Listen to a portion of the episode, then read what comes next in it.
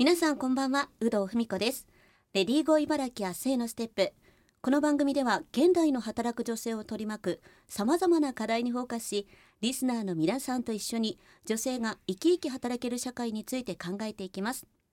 今週も働く女性を応援企画です。ゲストには11枚の名刺と31の肩書きを持つダボディ代表高橋美希さんをお迎えして3週にわたりお話を伺っています。先週1週目は現在のお仕事内容についてお伺いしました。今週2週目は今まで働いてきて感じたことについてお伺いしていきます。高橋さんどうぞよろしくお願いします。よろしくお願いいたします。あの高橋さんは1週目のお話でご結婚される前まではダンサーとして働いていたなんていうお話がありましたけども、はい、まあ、そちらも含めてこう今まで働いてきてどんなことを感じましたか？あのー、もうダンサーっていう仕事めちゃくちゃ楽しくてですね。た だですね、はい、あの今でいういわゆるフリーランスという形で、うん、もうあの在学中から実は、はい、あのいろんなプロジェクトの方に、うん、あの入っていったりとかインターンで、はい、はい、あのお邪魔させていただくことがあったので、まあ、常時バイトもしながらなんか大体5から8プロジェクトぐらいはいつも、はい、いろんなところにジョインしながらですね、はい、やっていったんですね。でまさにこうダンサーっていうのも、うん、あの私体育大学にあの入らせてはいただいたんですけれどもやっぱりこうトップオブトップって本当にいるんですよ。1年大学1年でですね、まあ、群馬から上京して東京に行ったらですね、はい、もう見たからに本当に容姿端麗でで、はい、本当にダンサーとして、もういわゆる天性の才能を持ってる方っていうのがうじゃうじゃいる中で、はい、もうどうあがいても自分は勝てないっていうのをですね、うん、ある意味入学初日からもうあの打ちのめされたというかですね、はい、あのもうおそらくオーディションで並んだらもう私は選ばれもしないっていう、うん、そういった圧倒的なそういうこう本当にトップの人たちをあの同期で目の前した時にですねあ自分はダンサーとしてあの中心に輝くのではなくそういう人たちを輝かせるようなもともと AO で私入ったっていうのもきっかけで、はい、まあ、舞台演出ですとか、はい、舞台制作やディレクションとかそういったあの裏方周りを、うん、はい、やったらきっと彼女たちのためになるし自分自身もこう劣等感を抱えながら4年間過ごさなくていいかなというのもあって、大学時代からいろんなプロジェクトだったりとか、うん、いろんなカンパニーとかにお邪魔させていただいてある時はもちろんあの舞台に出るあの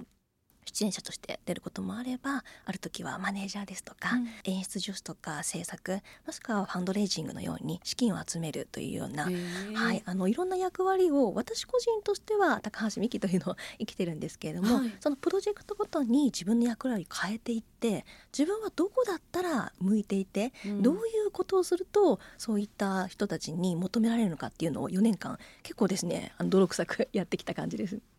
あの本当に私自身やっぱりかなり自分自身が劣等感の塊で背もちっくいしすごいなんかあのもともと機械体操をずっと小さい頃からやってたんですけれども、うんうんうん、まあ、そういったこう、ね、いろいろ容姿ですとか、うん、まあ、あの芸術とか美とかってなるともう明らかに美しいって対象ね今いろんな SDGs はダイバーシティって言葉ありますけれども、うん、やっぱり美しいものって 皆さんねあのなんとなく想像ができるじゃないですか、ミロのピーナスもそうですけど、はい、まあ、そういった近くにいた時に自分自身がその人のこう横にいて、うん、いいないいなって憧れるのではなく、うん、あのナンバーワンになるんであってオンリーワンの人材にどうやったらなれるかっていうのはかなりダンサー時代だったかとか大学時代には、あの自分自身も現場でそれを磨いていく、で相手に求められること。で自分でも得意なことを掛け合わせてどうやって自分自身の価値を高めていくかなっていうのは、かなりあの今気づくと自然にやってたんだなっていうんですけども、はい、楽しくそういった東京で活動しておりました。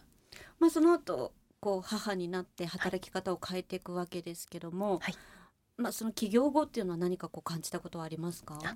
本当にこう母になった。でね起業って今でこそ、うん、まあ、結構ポジティブなワードに聞こえますけれども、うん、まあ、テレビをつければ雑誌を開けばああの仕事私ももしかしたらできていたかもしれないっていう、うん、まさにここでも母になった瞬間に劣等感の塊ですね。はい、であのどんどん変わっていく体型ですとか同期やあの、本当にいろんな一緒にやっていたメンバーたちの活躍を見るたびに、ああ羨ましいってこう思った時にあ私自身もこの考えを変えないとまた大学の時と同じように、うん、やっぱり誰かに憧れるのではなく、うん、まあ、意識を自分自身にしっかり向けて、うん、自分自身はどうやったらね、もう母親になるっていうのは、まあ、ある意味降りられないというか、ね、降りたくもなかったし、うん、せっかく授かった命なので、うん、でもどうしたらこの子との時間を楽しめるかなって思った時にですねやっぱりこう何がおかしいのかあの自分自身の能力が足りなくて、まあ、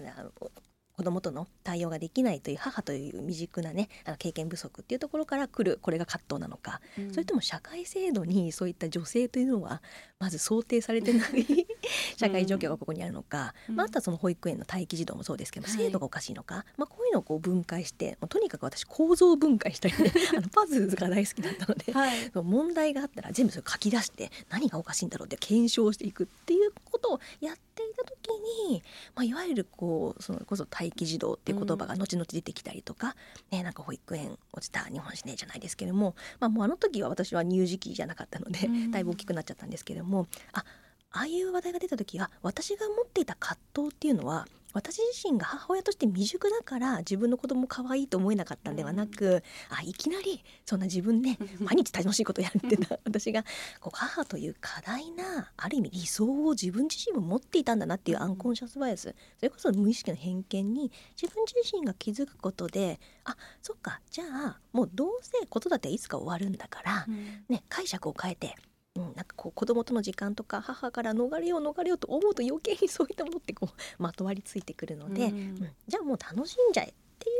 ようなある意味こう思考のあの変え方捉え方っていうのも同時にこう自分自身で学びたい検証していきながらやってったらなんか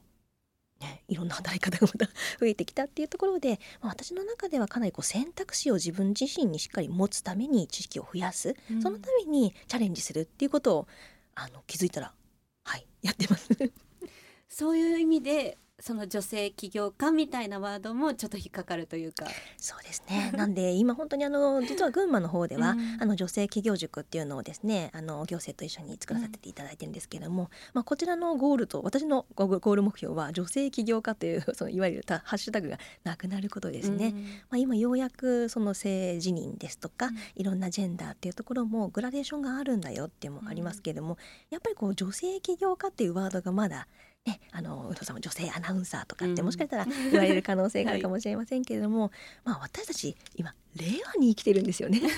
時々なんか不思議になるんですけれども、はい。まあ、いつまでいろんなこういう肩書きに、うん、ね、あの例えば看護婦さんっていうのは看護師になったりとか、うん、ね、保育士さんっていう名前にそういった日本ってやっぱ名称がつくことで少しずつこう時代に合ったアップデートっていうのはできてるかなと思うので、まあ、そういったあの女性起業家っていうワードが、うん、まあ、消えるようにもしくはそれがもう当たり前にね、うん、うちのお母さんもしくはうちの娘あの友達が、まあ、起業したんだよっていうのが当たり前になるような社会って、まあ、どうやって作れるかなっていうのもあの水面下の私のですねあの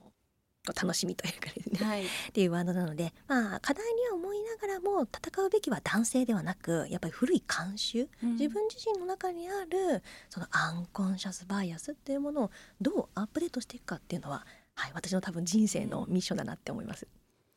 いやちょっと番組の部分とすごくねシンクロするかなとは思うんですけどあのそういう意味では地方で、まあ、起業されてるわけですけども、はい、そのあたりについてはどう思いますか？ありがとうございます。もう本当にこう私今までで東京で上の子はあの出産してで、えー、下の子の時に群馬。そして今は茨城というところですね、うん、ライフスタイルに合わせて移住する場所、はい、あの住む場所をよく転々と変えているのであの保育園も3校小学校も3校転校してるんですけど、はい、あの逆にそういったあの選択肢いろんな場所の視点を持っているからこそ、うん、その地域独自のいいところもあれば、はい、やはりこう、ね、課題っていうところ、まあ、それもさっきの、ね、課題分析じゃないんですけども、うん、これがこの土地ならではの課題なのかそれとも日本が持ってる課題なのか、うん、それとも東京と地方だからこそ起こるのかっていうところを、はい、私自身もあのとにかく東京にもともと友達とか、まあ、あのお取引企業さんとかも多いので、はい、出張でこう行ったり来たり行ったり来たりっていうすることで、なんか自分の中で結構こうタイムトラベラーじゃないですけど、はい、なんかあ東京では当たり前だったけど、ね、あの電車とかも待ってればすぐ来る。でも地方だとバス1本逃したらもうえやばみたいな、うんうん、私すぐ忘れっぽいのであのお財布忘れてあスイカ持ってれば東京だったら だけどとか、はい、まあそういったデジタルっていうところが、うん、まさにこれもようやく時代がついてきたっていうところで、はい、私自身その体育大学で女性っていうところでデジタルとか IT をやると、どうしても女性なのにすごいんですねって言われちゃうんですけれども、まあ、地方そういったところにまだ伸びしろがあるっていうのをですね、私自身結構楽しんでいるのでこれから茨城特に地方のデジタルの躍進を楽しみに感じております。まあ、そういったところも本当に授業でもやられているということですよね。はい、はい、今週2週目はダボディ代表高橋美希さんに今まで働いてきて感じたことについてお伺いしました。来週は女性が働きやすい会社社会についてお伺いしていきます。来週もどうぞよろしくお願いします。よろしくお願いいたします。